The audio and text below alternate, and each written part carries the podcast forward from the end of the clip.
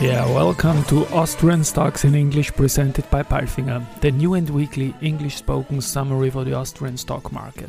Positioned every Sunday in the mostly German language podcast Christian Drastil, Wiener Börse, Sport, Musik und mehr. My name is Christian and I will be later on joined by the absolutely smart Alison.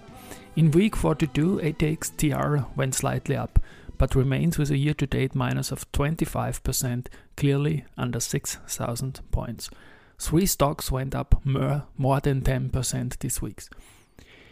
Rosenbauer with 13%, Semperit 12 and Palfinger 11%.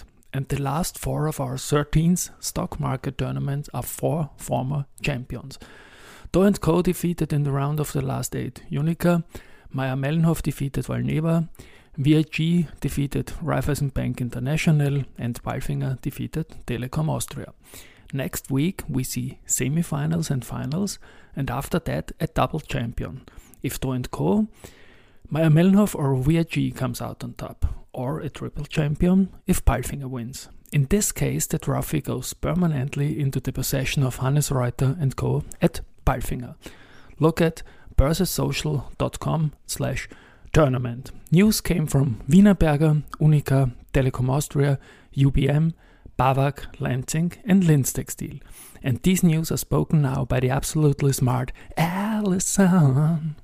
Thank you, Christian, for calling me absolutely smart. And these were the news of week 42, Monday. Wienerberger. Wienerberger is significantly expanding and transforming its roofing capability in the UK to further increase its exposure to the growing UK renovation market. These investments, designed to deliver organic growth from an increasingly efficient cost base, will bring a welcomed increase in UK production capacity, whilst also implementing technological solutions to deliver on the decarbonisation element of Wienerberger's ambitious sustainability roadmap. The facilities will combine new production technologies, helping to minimize the CO2 footprint from manufacture and will deliver additional new products that further lower CO2 emissions per square meter of installed roof. Wienerberger, weekly performance, 1.03%. Tuesday, UNIQA, Insurance Group UNIQA opens its headquarters in Vienna for art. In the foyer of the UNIQA Tower, the artist Eva Petrič opened her current exhibition celebrating life. UNIQA CEO Andreas Brandstetter,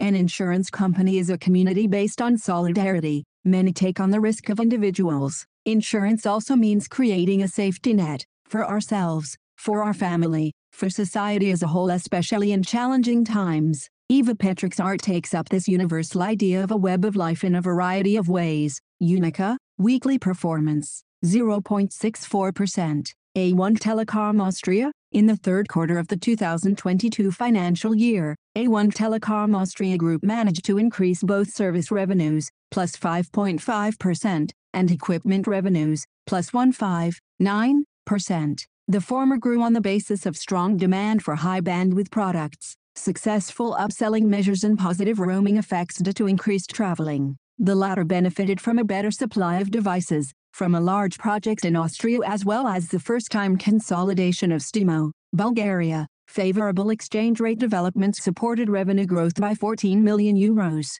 This result came amid an increasingly challenging macroeconomic environment. Energy costs have been rising strongly driving inflation. A1 Telekom Austria Group cannot escape this development. In particular electricity costs went up strongly in Q3 compared to Q2, plus 196% to 37 million euros. The management expects this trend to continue and also affect other cost items. A focus lies on workforce costs as the collective bargaining process in Austria is expected to be concluded later this year. The situation in the supply chain has improved somewhat, but is still being closely monitored. Therefore, the management has launched efficiency measures to mitigate the increasing costs. Furthermore, contractual opportunities to increase prices in line with the consumer price index, price indexation, are being seized. Telekom Austria, weekly performance, minus 0.35%. Wednesday, UBM, following gold in the initial assessment last year, UBM development has now been awarded platinum by EcoVadis, the highest rating awarded by EcoVadis. This puts UBM in the top 1% of all 100,000 companies assessed by EcoVadis worldwide. The assessment covers the four most important topics in the area of sustainability on the basis of 21 indicators environment, labor and human rights, ethics, and sustainable procurement. In all four categories, UBM development performs well above the industry average, not least due to the consequent implementation of the ambitious goals and measures, which are also communicated extensively and transparently in the ESG report. For us, sustainability is not only anchored in the group strategy Green Smart and More but sustainability is an attitude for us, says Thomas G. Winkler, CEO of UBM Development AG. UBM, weekly performance, minus 0.72%. BAWAG, BAWAG Group today released its results for the third quarter 2022, reporting a net profit, excluding City of Linz of Euro 132 MN and a ROTS of 19.3%.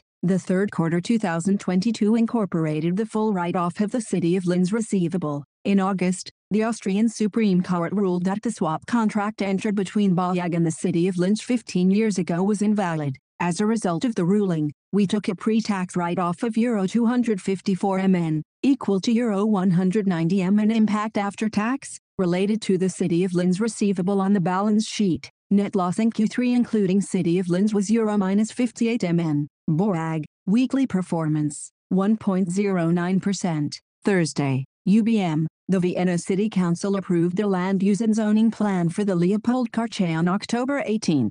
UBM Development can now start the realization of this quarter along Vienna's Danube Canal. Thomas G. Winkler, CEO of UBM Development AG, after a long wait, we can give the go-ahead for the largest projects currently in progress at UBM and, at the same time, make a strong contribution to sustainability in Vienna, offices, flats and service departments with 75,000 meters to the power of 2 of gross floor area, GFA will be built on five building sites with a combined total of 22,900 meters to the power of 2 along the Obere Donaustrasse. The construction and operation of the individual buildings will emit as little CO2 as possible. The LeopoldQuartier represents the first completely timber hybrid construction urban quarter in Europe. Moreover, the consequent use of geothermal power and photovoltaics will make operations in the LeopoldQuartier CO2-free. Energy will be supplied entirely from renewable sources. In contrast to conventional district heating, the LeopoldQuartier will save approximately 300 tons of CO2 each year.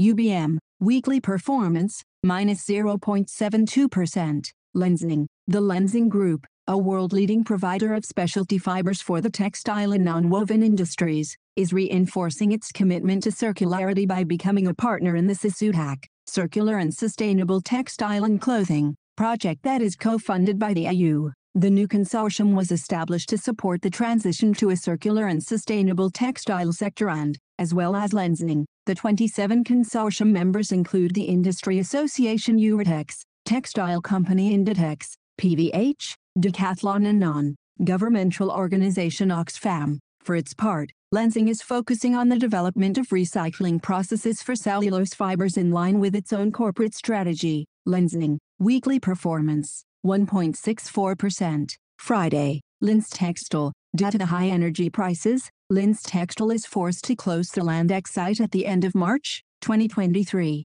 In Landeck, Austria Linz Textile operates a modern cotton spinning mill. According to the company, the currently massive increase in energy prices would mean that production at internationally competitive prices would no longer be possible at the Landeck site. In view of exploding electricity costs, the cost advantage of Asian competitors has become unbridgeable. There will be a social plan for the employees affected, the company stated.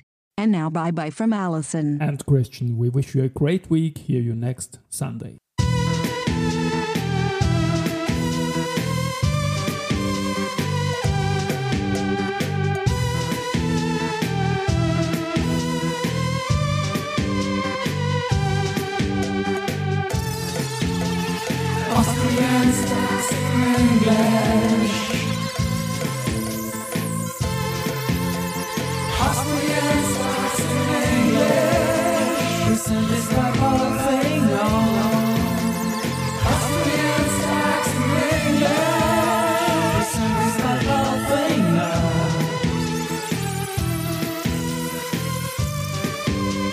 On. Listen,